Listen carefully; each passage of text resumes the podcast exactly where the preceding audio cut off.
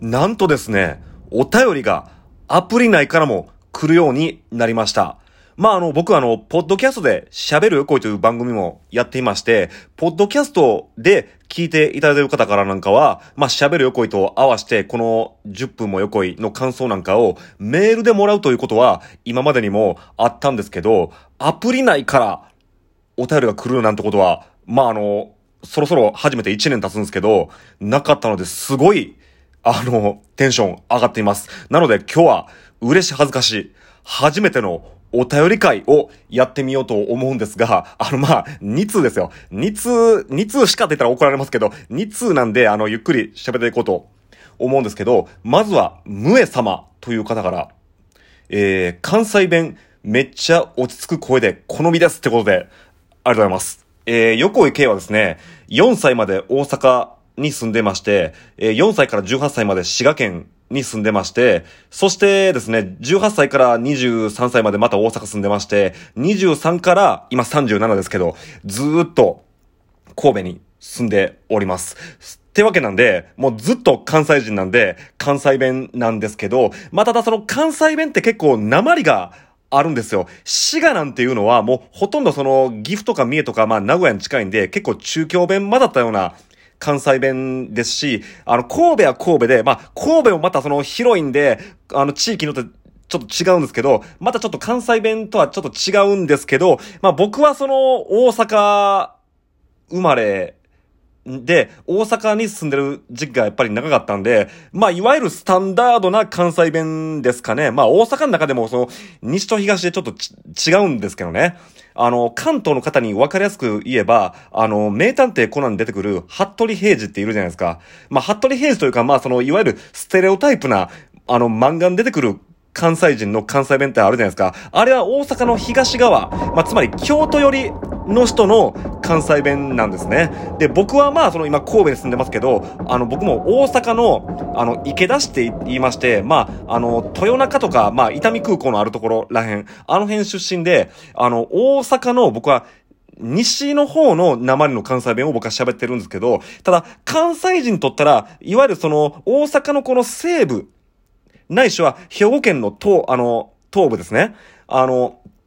大阪の西側、ないしはその大阪よりの兵庫県の関西弁っていうのが一応一番スタンダードとされているんで、まあ僕の関西弁、まあだから僕の喋ってる関西弁は一応関西人からしたら一番普通な関西弁喋ってますよっていう感じですかね。そんなわけであの、ムエさんまたぜひお聞きよろしくお願いします。え続きましてですね、えー、これは G メン75って呼ぶんですかね。G メン7、G メン75様からのお便りで、また神戸グルメなんかの情報を教えてくださいということなんですけど、まあ今喋りましたように、僕まあその、生まれが神戸じゃないんで、あの、だから、コテコテの神戸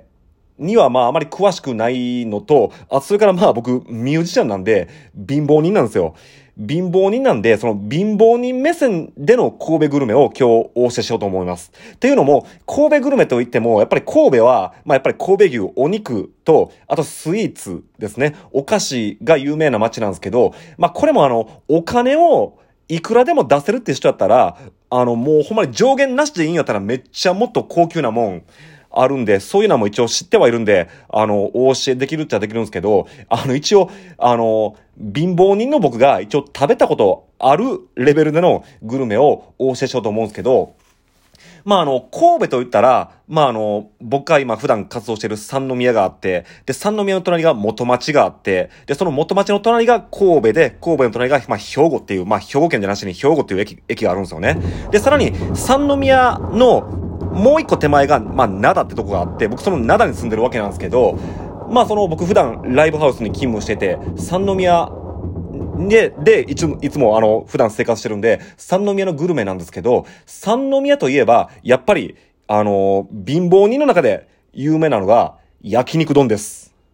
あのそうですね。あのまあ、僕、ライブハウスで普段仕事してるんで、他の地域からライブしに来た人が、まあその神戸に来たら食べたいものといえば焼肉丼でして、えー、まあこれ三宮以外にも、まあ他、他の地域にも、まあ、あの、チェーン店なんで何店かあるんですけど、一応まあ三宮駅前で一番有名なのが、10番っていう焼肉丼屋さんです。10番ってのは番号の10番です。漢字で書いて10番っていう焼肉丼屋さんで、まあまあ、これがまあ、僕ないしは僕周りがみんな好きなグルメですかね。まあ、焼肉丼といってもそのハラミもありますし、ロースもありますし、あとまあ、えっ、ー、とあのー、なんだっけあの、あ、ホルモン。ホルモン丼もありますし、まあいろいろありますんで、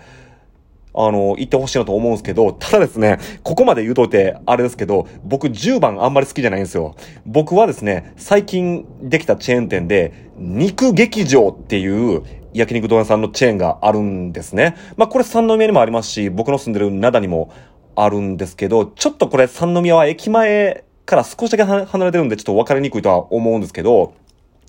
あの、なんで僕がその10番嫌いかっていうと、10番は基本的に甘口なんですよね。で、甘口なのと、あ、それか、キムチ食べ放題という、こう、そうそう、これも忘れたらダメ。キムチ食べ放題なお店であるんで、そういう点もまあおすすめではあるんですけど、僕はその、焼肉丼甘口は、まあ、嫌いではないですけど、甘口じゃない方が好きかなって思う人間でして、この肉劇場さんは、あの、タレが何種類も、もう十何種類もあって、そのタレが選べるんですね。で、僕は別に名古屋出身ではないですけど、焼肉は僕、味噌だれが好きなんで、味噌だれとか、まあ、他にもニンニクだれとか、まあ、あの、ステーキのタレをかけてくれたりもしてくれますし、いろんな種類のタレがあるんで、あの、僕はその甘口じゃないタレを、まあ、かけて食べ、食べるのが好きなんで、この肉劇場が好きですし、あの、この10番のキムチ食べ放題に対抗して、肉劇場はナムル、あの、韓国料理のナムル、あの、もやしですよ。もやしを、あの、湯がいて、そこにあの、ごまだれをかけた、まあ僕結構好きなんですけどね。このナムルが食べ放題になってるんで、これもおすすめだと思います。そしてですね、僕は貧乏人なんで実は一回も行ったことないんですよ。一回も行ったことないんですけど、一応有名なお店を紹介しておきますと、レッドロックっていうお店があるんですね。このレッドロックっていうのは、ステーキ丼のお店でして、まあお値段も1000円、あの、超えてくるんですけど、まあまあ神戸といったらやっぱり神戸牛なんで、このステーキ丼を食べてもらったらいいんちゃうかなと思うんですが、実はこのレッドロックとお店は、ステーキ丼も有名ではあるんですけど、一番有名なのがローストビーフ丼なんですね。まあ僕食べたことないんでちょっとあんまりよくわかってませんけど、このローストビーフ丼をまあ三宮来た人がまあ食べて食べましたよっていう、まあそのツイッターとかインスタよく見るんで、まあまあ僕行ったことないんですけど、これも一応おすすめでございますね。そしてですね、その三宮のお隣、元町なんですけど、三宮と元町って、あ、一応電車で行く間離れてるんですけど、といっても駅と駅がもう見えてるんですよ。それぐらい近いんですよね。あの、だから別に元町はですね、三宮から別に十分歩いて行ってもらえる距離にあるんですけど、元町のグルメといったらやっぱり何と言っても中華街ですよ。あの、横浜にも中華街ありますけど、神戸にも中華街がありまして、あの、もちろん高いお店もあるんですよ。高いお店もあるんですけど、あの、露店を毎日も冬でもやっていまして、その露店で、まあそのシューマイとか餃子とか肉まんとかそういう、本当に安いですよ。安い値段で売ってるんで、その露店なんかもまあ元町ではおすすめなんですが、僕があえて強調しておすすめしたいのは、その中華街にある台湾料理店ですね。その台湾料理店に入ってほしいんですけど、台湾料理店でもちろん台湾料理を食べてもいいんですけど、あの、安い値段で、あの、練乳かき氷ってのが置いてるんですよ。もう練乳を凍らして、あの、それをかき氷にしてくれるメニューがあるんですけど、それお値段安いですし、しかも別にそれだけ食べて帰ってもいいですよって、まあ店の人も言ってくれますし、なんならそれを露店で売ってくれてる台湾料理店もあるんで、その台湾料理店の練乳かき氷が、まあこれから夏ですし、夏ではおすすめかなと思いますますし、あとまあ中華街といっても最近あの、韓国料理店も増えてますから、まあ若い方韓国料理好きだと思うんで行ってもらっていいと思いますし、あとあの、三宮の、まあ、北野っていう、まあ、あの、観光地があるんですけど、そこにあの、モスク、まあ、礼拝場ですね。モスクができた関係で、最近神戸はあの、イスラム教徒の方が増えてるんで、そういうイスラム料理店もまあ、何店か結構出てきてるんで、まあ僕もちょっとそういうお店入ってみようかなと思うんで、あ、それからまああの、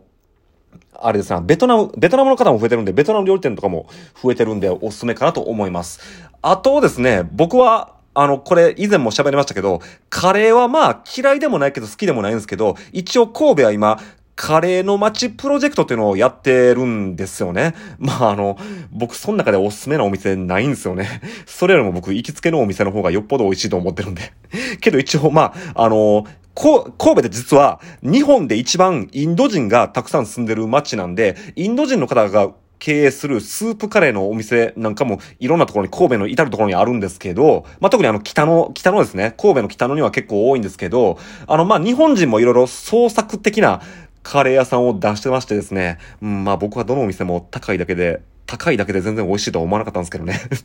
けど、まあ、その、神戸は今、カレーの街プロジェクトをやってるんで、まあ、至るところにカレー屋さんが出店されてるんで、まあ、カレーが好きなんでしたら、まあ、寄ってみたらいいんじゃないかなと。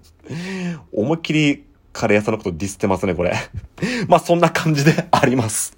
いや、今日はもうサクって、サクッと喋って終わろうとしたんですけど、ついテンテンションが上がってしまって、もう、今もうすぐ11分ですね。まあ、そんな感じなので、えー、今日はあの、嬉しい恥ずかしい、初めてのお便り会を喋りましたが、またあの、僕に何か質問がある、ある方いらっしゃいましたら、ぜひアプリ内からでもお便り欲しいですし、まあまああの、メールいただいてもいいと思いますんで、よろしくお願いします。そしてまああの、神戸来たからには、まああの、焼肉丼を食べてほしいなと思いますし、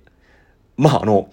ムエ様のお便りですね。あの、もっと関西弁を強調して喋ってみようと思います。そんなわけで、えー、嬉し恥ずかしい初のお便り会でした。